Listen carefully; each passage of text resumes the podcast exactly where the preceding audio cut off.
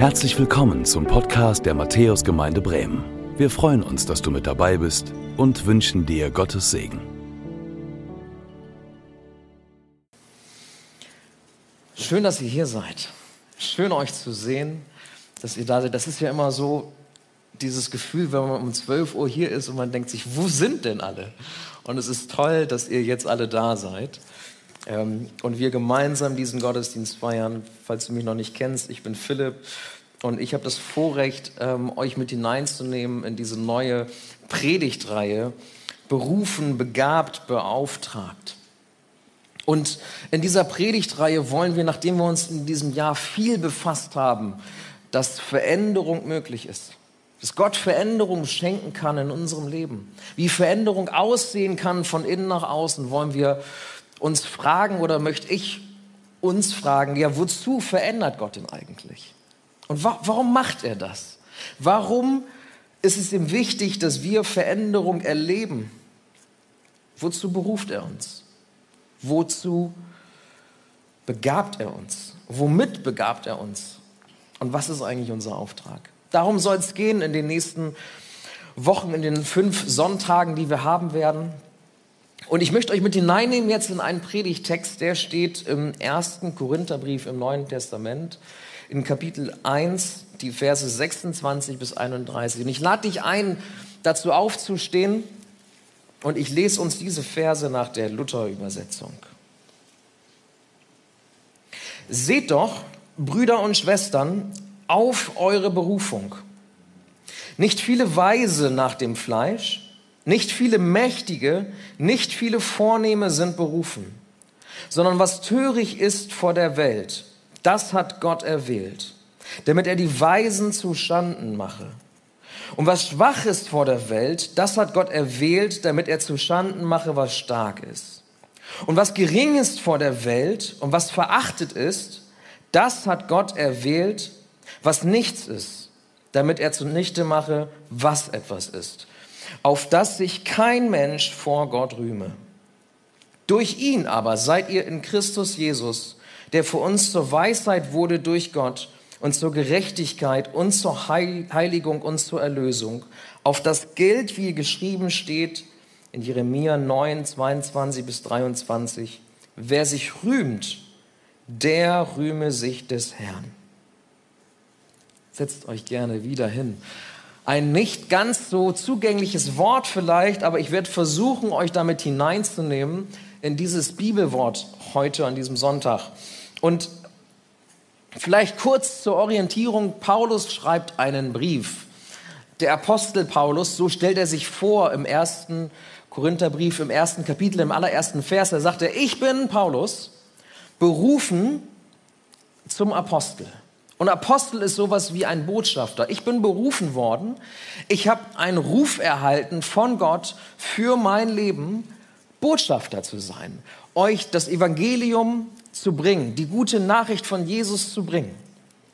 Und er schreibt diesen Brief an die Gemeinde in Korinth und nicht nur an die Gemeinde in Korinth, sondern auch an alle anderen, die Jesus nachfolgen davon gehört haben und die auch diesen Brief lesen werden, so wie wir zum Beispiel jetzt heute.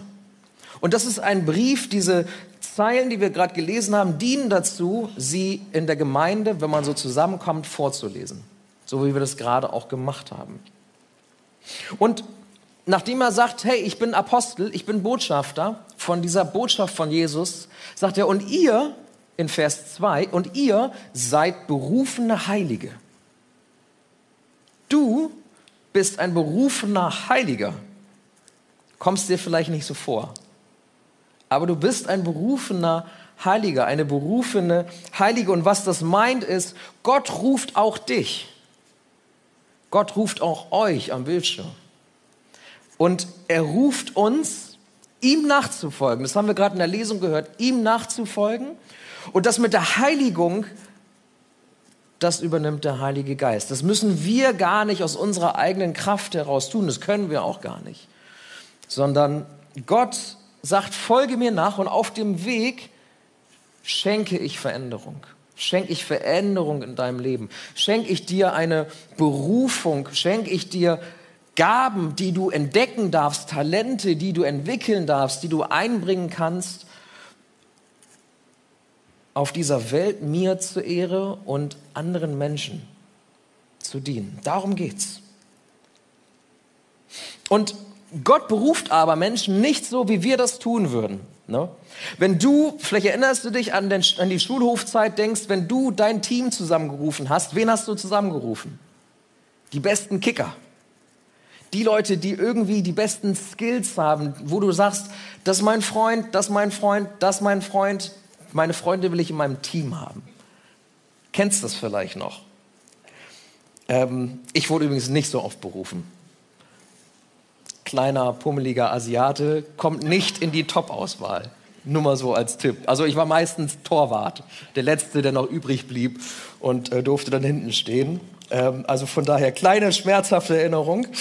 Ähm, aber umso besser, dass Gott anders beruft, als wir Menschen berufen. Gott beruft anders. Und er fordert uns heraus, durch diesen Text uns mal anzuschauen, wen Gott eigentlich so beruft. Da steht in Vers 26, seht doch, Brüder und Schwestern, auf eure Berufung. Und anders übersetzt sagt er, guckt euch doch mal um, wer hier eigentlich berufen ist.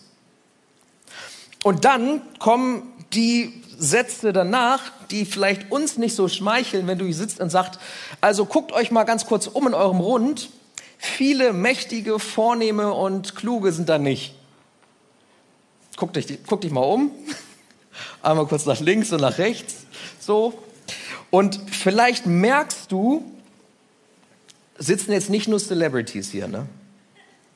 Vielleicht merkst du, hey, ähm, da gibt es solche und solche. Aber Paulus sagt, hey, weißt du, die Gemeinde, wenn wir zusammenkommen, dann merken wir, Gott beruft Menschen anders und er stellt sein Dream Team, uns als Dream Team anders zusammen, als wir das tun würden. Und das war damals bei den Korinthern so. Da waren wenige, die politische Macht oder wirtschaftliche Macht und Einfluss hatten. Da waren wenige aus irgendwie vornehmen Familien, die viel Wohlstand hatten, die viel mitbrachen brachten, da waren wenige davon unter den Korinthern und unter uns sind auch nicht so viele. Oder ist Elon Musk heute hier? Ich glaube nicht. Ich glaube, der hat was anderes zu tun. Wir wünschen uns das manchmal aber anders. Ne? Wir wünschen uns, wir würden uns wünschen, wäre ja gar nicht so verkehrt, wenn Elon Musk hier wäre. Für die Kollekte wäre das nicht verkehrt. So. Aber ich glaube, ich glaube, ich würde auch ein Selfie mit ihm machen. Und ich muss ja auch zugeben, ich bin auch ein bisschen fasziniert von Leuten, die, die sowas erreicht haben, die was aufbauen, die was erfunden haben, erfolgreiche Unternehmer, tolle Künstler. Vielleicht schaust du auch auf die und sagst so, hey, auf der Suche nach Berufung, irgendwie, die scheinen zu was berufen zu sein. Und vielleicht hast du auch schon mal gedacht, oh, ich würde auch gern in der Berufung leben, die der hat. Vielleicht hast du auch schon mal dich überlegt, ob die Berufung von Elon Musk nicht auch deine Berufung sein könnte. Vielleicht könntest du ja auch Leute ins Weltall schicken, wenn du dich ein bisschen anstrengst. Vielleicht hast du auf der Suche nach Berufung links und rechts geschaut und mal gedacht, hm, vielleicht muss ich einfach das tun, was mein Nebenmann, meine Nebenfrau tut. Und dann finde ich meine Berufung. Wir schauen auf die Dinge, die diese Menschen erfolgreich macht. Wir gucken uns Dokus an, ne? Netflix-Doku. Wir schauen uns an, wie die das machen und überlegen uns, ey, wenn wir das vielleicht imitieren könnten, vielleicht finden wir dann auch so unsere Berufung. Und vielleicht erreichen wir dann das, was sie auch erreichen. Und dieses links und rechts gucken nach und suchen nach Berufung, das fängt ja extrem früh an. Ich weiß nicht, wie es dir geht, aber als ich ganz klein war, habe ich immer im Wendekreis bei uns mit Kreide haben wir immer mit den Nachbarskindern Mutter, Vater, Kind gespielt. Wer hat Mutter, Vater, Kind gespielt? Okay, ein, oh, richtig viele. Äh, cool, dass ich nicht alleine hier bin. Ähm, und dass sich eine, einige Männer auch gemeldet haben. Ich, so Im Nachgang mit pinker Kreide, Mutter, Vater, Kind und da was kochen auf dem Fußboden. Schon ein bisschen peinlich, aber ich fand's cool damals. Und wir haben das gemacht, weil wir gedacht haben, hey, vielleicht ist unsere Berufung auch, Mutter zu sein, Vater zu sein, eine Familie zu haben. Wir haben auf unsere Eltern geguckt und gedacht, ey, die scheinen zu was berufen zu sein und vielleicht ist das auch unsere Berufung. Vielleicht erinnerst du dich noch. Irgendwann habe ich nicht mehr auf der Straße mit Kreil gemalt, sondern irgendwann habe ich mit Bleistift ähm, auf, auf Papier gezeichnet. Und das, was ich gezeichnet habe, ist halt das, was meine Mama gezeichnet hat. Und die hat Bäume, konnte sie sehr detailliert nachmalen, aber die hat auch Kampfflugzeuge gemalt, gezeichnet. Warum? Weil sie ihre Berufung ganz als sie jung war daran gesehen hatte, Kampfflugzeugpilotin zu werden. So. Sie wollte unbedingt in so einen Flieger steigen, aber wenn du 1,50 bist, wirst du nicht berufen. Nicht in den Fliegerdienst zumindest. Ähm, und so hat sie die nur zeichnen können. Und ich habe die nachgezeichnet. Und mich haben die total fasziniert, diese Kampfflugzeuge. Und später, ich weiß nicht, wer von euch kennt Revell-Modelle? Yo, ich habe viele davon und ihr anscheinend auch viele von diesen Modellen gebaut, weil mich das fasziniert hat. Und natürlich in der Badewanne war ich der U-Boot-Kapitän und wir sind abgehoben und das alles. Aber irgendwann habe ich auch gemerkt, ich werde auch keine 1,80. Bin ich immer noch nicht. So, also von daher wird das mit dem Kampfflugzeugpiloten auch bei mir nichts. Ich habe aber auch Schiffe gemalt und ich habe die Schiffe nachgemalt nach dem, was ich gesehen habe. Denn mein Vater hat mich immer mitgenommen in den Neustädter Hafen, als es da noch richtige Schiffe gab. So ganz, ganz früher kamen da richtig große Pötte auch an, jetzt nicht mehr so viel. Einmal im Monat sind wir vielleicht sogar nach Hamburg gefahren und haben uns da mal so ein richtiges Containerschiff angeguckt.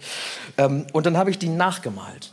Und mein Vater ist in den Hafen gegangen, hat sich diese Schiffe angeguckt und hat sie und, und hat sie katalogisiert, so heißt das, genau. Hatte so ein Magazin sogar und konnte immer sagen, ja, Panama-Flagge ist da gebaut, so und so viele Bruttoregistertonnen und so weiter.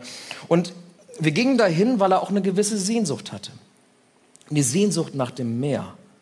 Eine Sehnsucht nach dem auf See unterwegs sein. Denn das war er. Mein Vater fuhr zur See, hat als Arzt angeheuert auf der Cap Anamur. Vier Fahrten hat er gemacht. Ein Schiff, was damals im südchinesischen Meer ähm, wartete auf Flüchtlinge, die aus Vietnam kamen, auf kleinen Fischerbooten. Und er hat auch von dieser Zeit ein bisschen geschwärmt und sich danach so ein bisschen zurückgesehnt weil das eine Berufung auch war für ihn. Das habe ich später entdeckt, ähm, als er dann starb, als ich 16 war, habe ich Bücher gefunden, wo von diesen Reisen berichtet wurde und ich habe auch Bücher gefunden von einem Philosophen. Ein Philosoph, den vielleicht du auch schon mal kennengelernt hast in der Schule. Wir mussten ein Buch von ihm lesen, das hieß Die Pest und der Autor war Albert Camus. Vielleicht hast du schon mal von diesem Namen gehört. Und dieser Albert Camus, von diesem Philosophen hatte mein Vater richtig viele Bücher. Der hat ihn studiert. Und dieser Albert Camus hat sinngemäß gesagt, das Leben ist absurd. Das Leben ist absurd. Denn der Mensch ist so gebaut, dass er nach Sinn sucht, aber es in diesem Leben nicht findet. Der Mensch ist so gestrickt, dass er nach Sinn sucht, aber diesen Sinn nicht in diesem Leben findet. Und deshalb gibt es zwei Möglichkeiten. Entweder du nimmst dir den Strick oder du setzt dich ein für andere Menschen. Das war sein Fazit. Und es gibt viele Menschen, die auch diese Hilfsorganisation Cap Anamor gegründet haben, die waren ein Anhänger davon. Die haben gesagt, das, was auf dieser Welt geschieht, das macht überhaupt keinen Sinn. Aber wir als Sinnsuchende haben uns entschieden, nicht aufzugeben, sondern wir investieren uns in andere Menschen. Das ist unser Lebenssinn. Und wenn mein Vater mit mir zusammen auf diese Schiffe geschaut hat im Hafen, dann ging ihm das vielleicht durch den Kopf. Aber er konnte auch so ein bisschen Abstand nehmen von dem, was in der Zwischenzeit passiert war, weil er hatte sich als Arzt niedergelassen in Bremen. Und er hat immer geschimpft, das weiß ich noch, montags, wenn er nach Hause kam und sich wieder so viele Leute haben krank schreiben lassen obwohl die gar nichts hatten. Oder Privatpatienten kamen und sagten, aber ich will jetzt noch, dass ihr die, die Untersuchung an mir macht und sie brauchten die eigentlich gar nicht. Und ich weiß noch, wie frustriert mein Vater mal gewesen ist, weil er sagte, hey, ich helfe jetzt Menschen, die teilweise gar keine Hilfe brauchen. Und er hat sich ein bisschen zurückgesehen nach dieser Zeit auf der Kap an der Mur, wo er Menschenleben gerettet hat, jeden Tag. Und ich habe im Nachhinein realisiert, wie sehr ihn das geschmerzt hat und wie sehr da diese Sehnsucht war nach Sinn. Eine Zeit lang habe ich gedacht, deswegen muss ich auch Arzt werden, aber dafür braucht man ein gutes Abitur. Hatte ich nicht. Also war es das mit dem Arztwerden gewesen. Und ich habe auch gemerkt, dass ich dazu gar nicht berufen bin, dass ich dafür gar keine Leidenschaft habe. Und vielleicht hast du das auch erlebt, dass du dich an deinen Eltern orientiert hast und gemerkt hast, ja, aber das, wozu die berufen sind, dazu bin ich gar nicht berufen.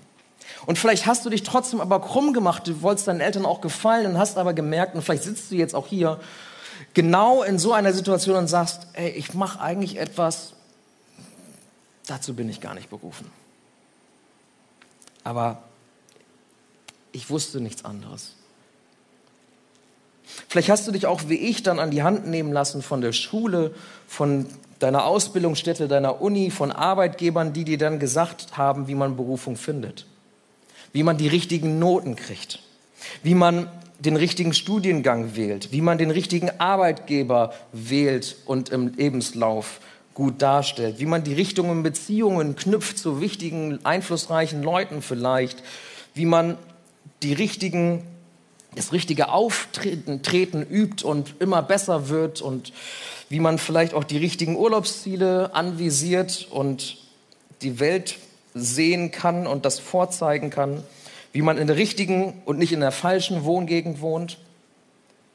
Vielleicht hast du dich da so ein bisschen an die Hand nehmen lassen von unserer Gesellschaft, die dir zeigen möchte, wie du Sinn findest in deinem Leben. Aber vielleicht hast du, so wie ich das auch gemerkt habe, gemerkt, irgendwie ist das, glaube ich, nicht das, wozu wir berufen sind. Vielleicht hast du, so wie ich auch gemerkt, in dieser Welt finde ich meine Berufung nicht. Auch wenn ich überall den Haken setzen kann. Auch wenn ich das System spielen kann. Und vielleicht sind hier einige, die sagen, ja, ich kann es nicht spielen. Ich habe eine gute Nachricht für dich. Denn Gott trifft seine Auswahl. Gott wählt sein Dreamteam, Gott sei Dank anders, als die Welt das tut. Und das kollidiert so ein bisschen mit der damaligen Vorstellung und auch mit unserer heutigen Vorstellung. Die frommen Israeliten damals, die verstanden das Gesetz, die verstanden die Gebote und sie achteten haarklein auf die Einhaltung des Gesetzes. Und die einfachen Israeliten hingegen konnten noch nicht mal lesen. Die gebildeten Griechen, die wiederum verbrachten ihre Zeit damit, sich gute Gedanken zu machen, zu philosophieren, sich auszutauschen, zu diskutieren. Und für sie waren Leute, die hart arbeiteten, die körperlich arbeiten, das war eine Schande.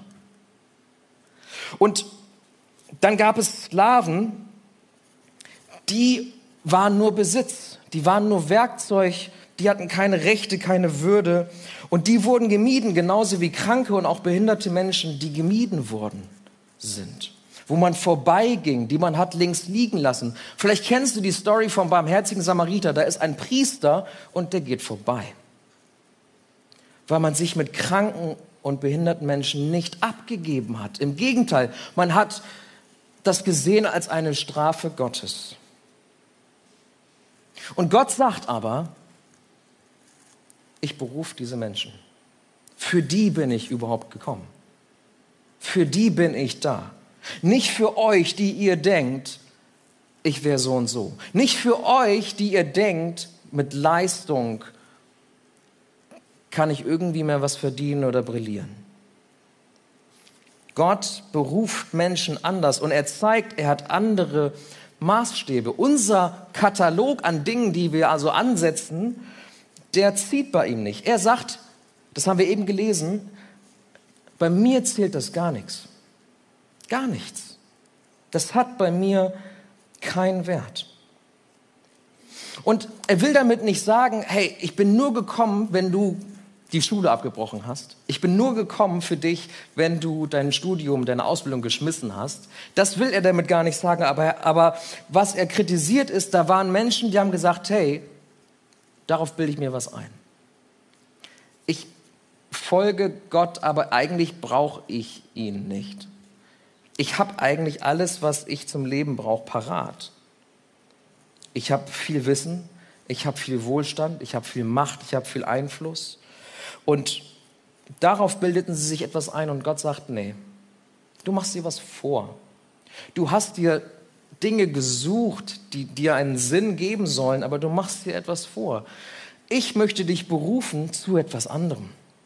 Und ich berufe nicht nur dich, sondern die Menschen, die es wirklich brauchen. Und ich tue das nach meinen Maßstäben. Und die Motivation, die Art und Weise, wie Gott auswählt, ist nicht, wie wir das tun, mit irgendwelchen Tests und Assessment Centern und guten Noten und wenn du dich gut verhältst, dann, sondern Gottes Motivation ist Liebe. Liebe ist sein Maßstab. Nicht der beste Kandidat, sondern den, den er lieben kann und sich lieben lässt von ganzem Herzen. Und das zieht sich durch die Bibel wie ein roter Faden. Und es fängt an im ersten, also äh, fängt an ähm, im Alten Testament, im fünften Buch Mose. Ich lese dir das einmal vor. Da spricht, ähm, da wird nämlich gesprochen zum Volk Israel und Gott sagt Folgendes. Denn du bist ein heiliges Volk dem Herrn, deinem Gott. Dich hat der Herr, dein Gott, erwählt zum Volk des Eigentums aus allen Völkern, die auf Erden sind. Und jetzt kommt's. Nicht hat euch der Herr angenommen und euch erwählt, weil ihr größer wäret als alle Völker, denn du bist das kleinste unter allen Völkern, sondern weil er euch geliebt hat. Gott wählt ein Volk. Nicht das Tollste, nicht das Größte, nicht das Mächtigste, sondern das, das Kleinste. Und er sagt, das habe ich getan, weil ich euch liebe. Deshalb tue ich das.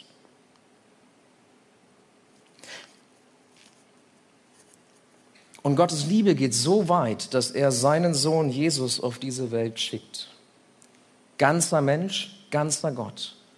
Und dieser Jesus, der ist auch nicht so, wie sich die Menschen das damals vorgestellt haben. Der kommt nicht mit Macht, der kommt nicht so, wie man es von Gott, der auf diese Welt kommt, erwartet, sondern von diesem Jesus sagt der Prophet Jesaja folgendes in Kapitel 53, Vers 3. Jesus er war der Allerverachtetste und Unwerteste, voller Schmerzen und Krankheit. Er war so verachtet, dass man das Angesicht vor ihm verbarg. Darum haben wir ihn für nichts geachtet. Dieser Jesus, der kommt und er ist nicht so, wie wir das erwarten von einem, der sich Sohn Gottes nennt, sondern er war auch einer, der verachtet war. Er war einer, der hineinkam in eine Gesellschaft, die gesagt hat, was bist du denn für einer? In eine Gesellschaft, die ihn für nichts geachtet hat, weil er nicht das brachte, was man damals so brachte. Gottes Motivation darum, warum er dich wählt und, und wie er dich wählt und beruft, ist Liebe. Und eine Liebe, die so anders ist, als unsere Welt unterwegs ist, die so anders ist, als wir die Maßstäbe anlegen an Menschen, die so anders und so bedingungslos ist, dass wir sie häufig nicht verstehen. Dass wir häufig doch unterwegs sind und Menschen beurteilen nach, wie sieht er aus? Was hat er so an? Wie gibt er sich? Was was in einem Auto steigt er raus? Wie drückt er sich aus? Welche Sprache spricht er und wie spricht er sie? Und weil wir das nicht verstehen können, wie Gottes Liebe ist oder zumindest Hilfe brauchen dabei, spricht der Paulus, von dem wir eben gelesen haben, folgendes Gebet für uns. In Epheser 3, 17 bis 19, da steht, es ist mein Gebet, dass Christus aufgrund des Glaubens in euren Herzen wohnt und dass euer Leben in der Liebe verwurzelt und auf das Fundament der Liebe gegründet ist. Das wird euch dazu befähigen, zusammen mit allen anderen, die zu Gottes heiligen Volk gehören, die Liebe Christi in all ihren Dimensionen zu erfassen. In ihrer Breite, in ihrer Länge, in ihrer Höhe und in ihrer Tiefe. Ja, ich bete darum, dass ihr seine Liebe versteht, die doch weit über alles Verstehen hinausreicht. Und dass ihr auf diese Weise mehr und mehr mit der ganzen Fülle des Lebens erfüllt werdet, das bei Gott zu finden ist. Paulus betet, dass wir diese Liebe verstehen müssen und dabei Hilfe brauchen, weil, weil sie so anders ist. Weil sie so anders ist. Aber dass wenn wir das tun, wir die Fülle des Lebens finden, unsere Berufung finden bei Gott. Dass wir verstehen, wozu wir eigentlich berufen sind. Und das ist nicht der Kriterienkatalog, den unsere Eltern, unsere Schule, unsere Freunde, die Gesellschaft, dein Arbeitgeber vielleicht an dich angelegt hat. Du bist berufen und du bist erwählt. Und das Interessante ist, was nochmal so deutlich macht, dass wir da nichts zutun können. Du bist erwählt worden schon lange, bevor du überhaupt auf diese Welt gekommen bist. Lange bevor du überhaupt irgendetwas hättest leisten können, hat Gott dich erwählt. In Vers 27 benutzt er dieses Wort erwählt sein. Und es kommt nur ein einziges weiteres Mal bei Paulus vor, nämlich in Epheser 1, 4 bis 5. Da sagt er, denn in Christus hat er uns schon vor der Erschaffung der Welt erwählt, mit dem Ziel, dass wir ein geheiligtes und untagliches Leben führen, ein Leben in seiner Gegenwart und erfüllt von seiner Liebe. Von allem Anfang an hat er uns dazu bestimmt, durch Jesus Christus seine Söhne und Töchter zu werden. Das war sein Plan. So hat er es beschlossen.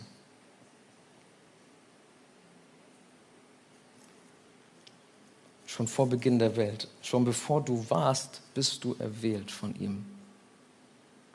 Bist du berufen, seine Tochter, sein Sohn zu sein. Das war sein Plan. Das hat er beschlossen. Er, wenn du seinen Ruf gehört hast, irgendwann mal, vielleicht erinnerst du dich an diesen Moment. Wenn du seinen Ruf hörst, vielleicht in diesem Moment, vielleicht spürst du, dass Gott anklopft bei dir dann war das immer sein Plan. Und alles, was du in deinem Leben erlebt hast bisher, geleistet hast oder auch nicht geleistet hast, das spielt keine Rolle. Er hat sich vorher für dich entschieden. Er hat sich vorher schon für dich entschieden. Und die Frage ist, die ich dir so stellen möchte, wie, wie reagierst du auf diese Berufung? Wie reagierst du darauf, dass du berufen bist. Dass du Berufung nicht erst nicht mehr finden musst, sondern Gott beruft dich. Bei ihm kannst du Berufung finden. Vielleicht gibt dir das Sicherheit. Vielleicht spürst du Geborgenheit und du merkst, hey, und du hast Frieden, weil du merkst, ja, ich habe in ihm meine Berufung gefunden. Ich weiß, bei ihm komme ich an. In ihm habe ich die Fülle des Lebens. Vielleicht ist das so. Vielleicht sagst du aber auch, dass meine Zeugnisse oder Errungenschaften nichts zählen von, vor Gott. Das fällt mir ein bisschen schwer. Ich dachte eigentlich, seine Berufung und meine Berufung in dieser, eigentlich dachte ich, das ergänzt sich irgendwie gut. Vielleicht fällt es dir schwer, diese, die Dinge, die du geleistet hast, die du vorzeigen kannst, wo du versucht hast, vielleicht auch in einer Berufung zu leben, die in dieser Welt etwas zählt, vielleicht fällt es dir schwer, da loszulassen. Und du bist nicht alleine. In demselben Kapitel 1. Korinther 1 lesen wir, dass viele Juden damals das auch nicht konnten. Die konnten sich auch nicht von diesem Kriterienkatalog lösen. Die konnten sich auch nicht davon lösen, dass das vor Gott jetzt auf einmal nichts zählte. Wir lesen in den Versen 22 bis 24, dass sie wollten Wunder sehen. Sie haben sinngemäß gesagt, okay, wenn das jetzt alles nichts zählt, worauf wir unser Leben gebaut haben, dann wollen wir wirklich wissen, dass du Gottes Sohn bist. Also wollen wir hier Wunder sehen. Denn dann sind wir auch bereit, das loszulassen. Die haben gesagt, okay, wir wollen Sicherheit. Wir wollen 100%ige Sicherheit. Und die Griechen, die hatten ein Problem mit diesem Ruf. Die haben gesagt, ey, ich habe eine Vorstellung von Gott. Das ist dieser mächtige Herr, der über allem thront. Und jetzt kommt dieser Jesus, der, der ans Kreuz geht, der verspottet wird. Das entspricht nicht meiner Gedankenwelt, wie ich sie mir aufgebaut habe. Und auch sie taten sich super schwer mit dieser Berufung, mit diesen Worten von Jesus, der sagt, ich bin gekommen für die Kranken und nicht für die Gerechten. Damit taten sie sich unheimlich schwer. Aber es gab auch einige, die haben das, die haben das gehört und Jesus hat an ihre Herzenstür angeklopft und sie haben aufgemacht und ihre Augen wurden geöffnet und sie haben erkannt, ich glaube, das ist wahr. Jesus ist die Weisheit. Nicht die Weisheit der Welt, sondern die Weisheit Gottes. Jesus ist die Kraft. Jesus ist das, was wahr ist. Jesus ist das, ist der, dem ich nachfolgen möchte. Ihm vertraue ich mein Leben an. Ihm möchte ich nachfolgen. In ihm finde ich meine Berufung. Ich habe einen Rucksack mitgebracht.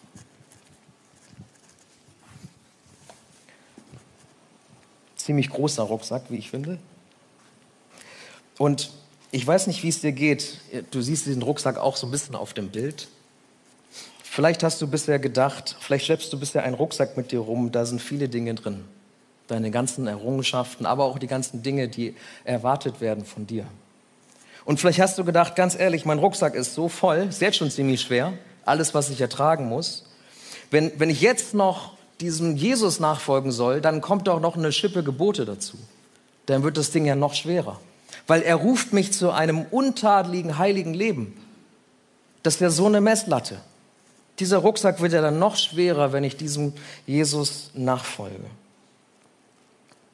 Aber das Gute ist, wenn Jesus uns beruft, dann beruft er uns nicht zu einem heiligen, untadeligen Leben aus uns selbst heraus, sondern er schenkt uns seinen Heiligen Geist, der in uns Veränderung schafft, der uns hilft, ein anderes Leben zu leben. Und so ist dieser Rucksack, wenn du dich von Gott berufen lässt, einer, der leichter wird, wenn du ihm folgst. Denn die Dinge, die da drin sind, die darfst du abgeben. Die Last, die trägt er mit. Und er drückt nicht noch mehr Dinge, Gebote hinein, sondern er legt Geschenke hinein. Und diese Geschenke wollen wir in den nächsten Wochen auspacken. Er schenkt uns Gaben und Talente, von denen du vielleicht jetzt noch nicht weißt, wo du denkst, ja, aber ich muss doch das tun, was meine Mutter getan hat und was mein Vater getan hat. Das ist doch das, wie ich meine Berufung finde. Und vielleicht lebst du das Leben eines anderen, aber in diesem Rucksack sind Geschenke und Talente, die er in dich hineingelegt hat und die wir gemeinsam entdecken wollen, die wir gemeinsam in der Gemeinde, in deiner Kleingruppe oder in deinem Hauskreis entdecken und einsetzen wollen. Er packt Geistesgaben hinein. Auch darüber wollen wir sprechen.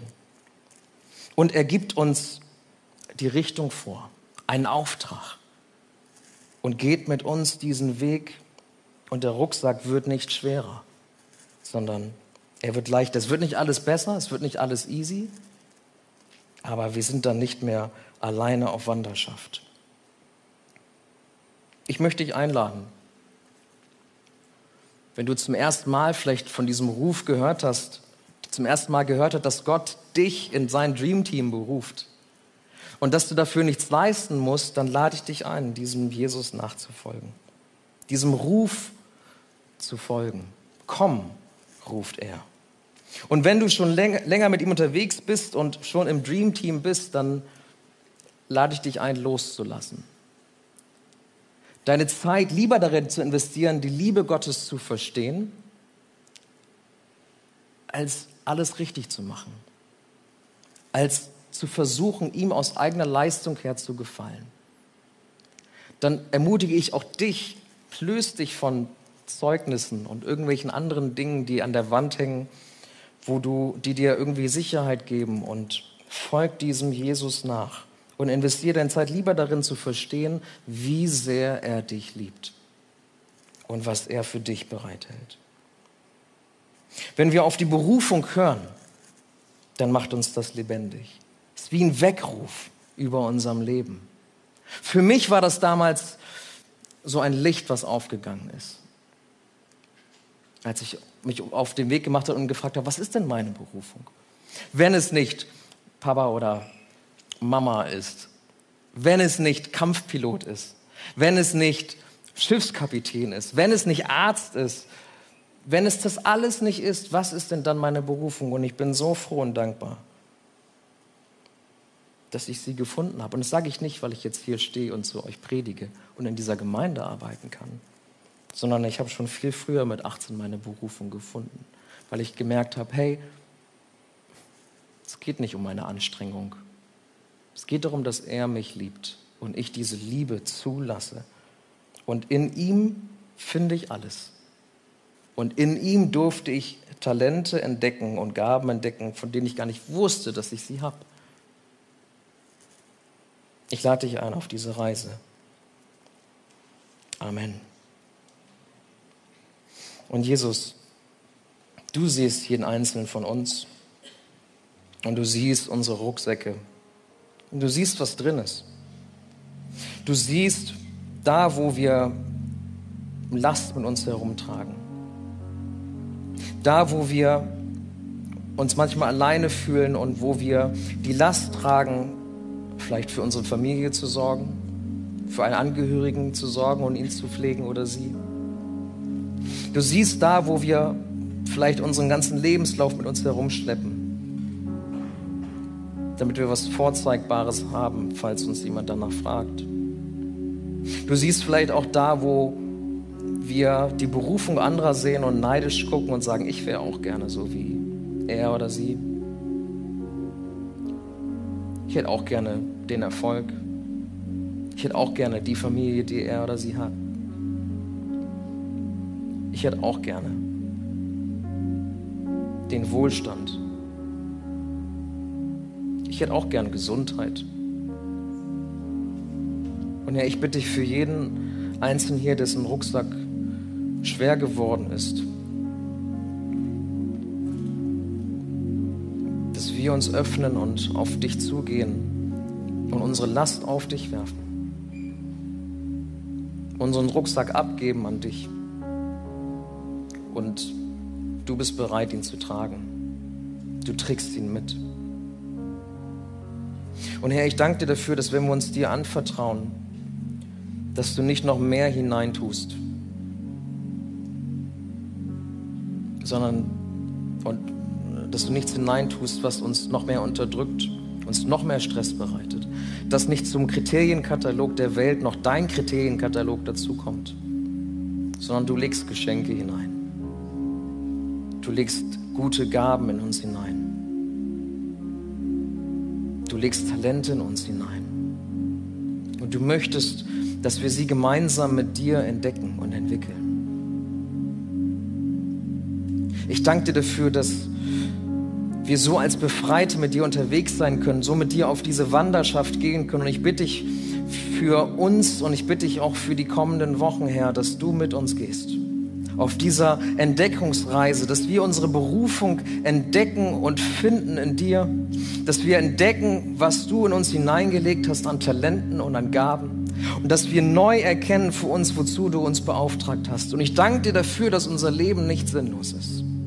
Ich danke dir dafür, dass du unserem Leben einen Sinn geben möchtest. Und ich bitte dich für mich und für jeden Einzelnen hier, dass wir diesen Sinn in dir suchen und nicht in anderen Dingen. Danke, dass du gut bist. Danke für deine Liebe, Jesus. Danke, dass sie so unbegreiflich groß ist, dass wir unser Leben brauchen, lang brauchen werden, um sie zu verstehen und zu erfassen. Und wir werden es nicht schaffen, weil deine Liebe grenzenlos ist und ich danke dir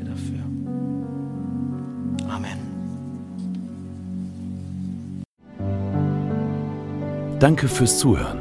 Wir hoffen, dass du heute inspiriert und ermutigt wurdest durch Gottes lebendiges Wort. Unser Gebet ist, dass es viel Frucht bringt. Weitere Infos findest du unter www.matthäus.net.